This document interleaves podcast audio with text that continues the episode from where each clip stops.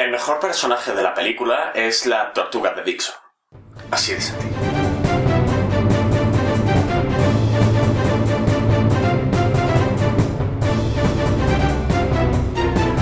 Buenos días, tardes o noches, dependiendo de la hora a la que me estéis escuchando. Tres carteles en las afueras de Ebbing, Missouri, que a partir de ahora voy a llamar tres carteles porque me gustaría terminar esto algún día, es una película bastante real. Es una gran película, es dura, devastadora, implacable.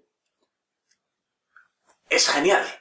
La trama de la película es sencilla. Unos siete meses después de que la hija de Mildred Hayes fuese violada y asesinada, y que no haya ningún resultado, Mildred se cansa de manera que contrata tres carteles. En estos carteles acusa a la policía de no haber hecho nada y explícitamente menciona a Bill Willoughby, el sheriff de la ciudad, y también al hacerlo implícitamente le está haciendo a él responsable de la ausencia de resultados. Esto, evidentemente, al sheriff Bill no le hace ninguna gracia. Y tampoco le gusta a Dixon, el racista y tercer protagonista de Tres carteles.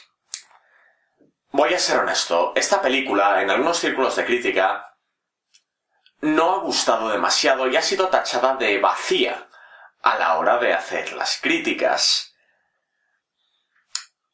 Como observador cuasi externo de la cultura estadounidense, tengo que decir que no estoy de acuerdo, pero la cultura y sociedad de uno influyen en cómo se disfruta y cómo se analiza una película. La película es implacable en sus críticas. Parece ir en contra de todo y hay tantas críticas que es imposible centrarse solo en una. Pero si yo tuviese que elegir una con la que quedarme, tengo muy claro cuál sería.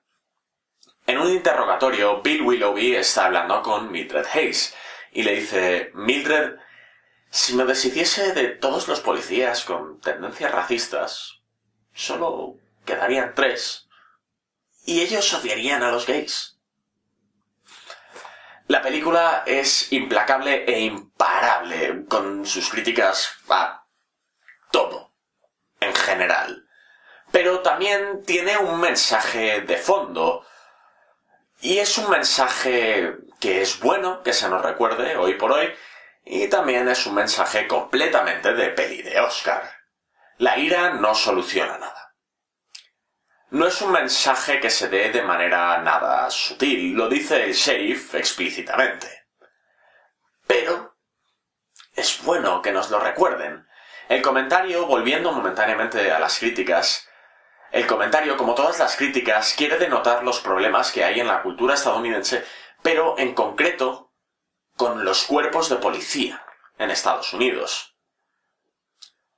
Y si tuviese que elegir un problema, ahora centrándome en lo negativo que tenga con esta película, sería la novia del ex marido de Mildred. El personaje aparece en dos ocasiones y sirve para conseguir unas risas fáciles. Es un personaje que tonalmente no tiene nada que ver con tres carteles y no debiera funcionar. Pero lo hace. Y no sé por qué.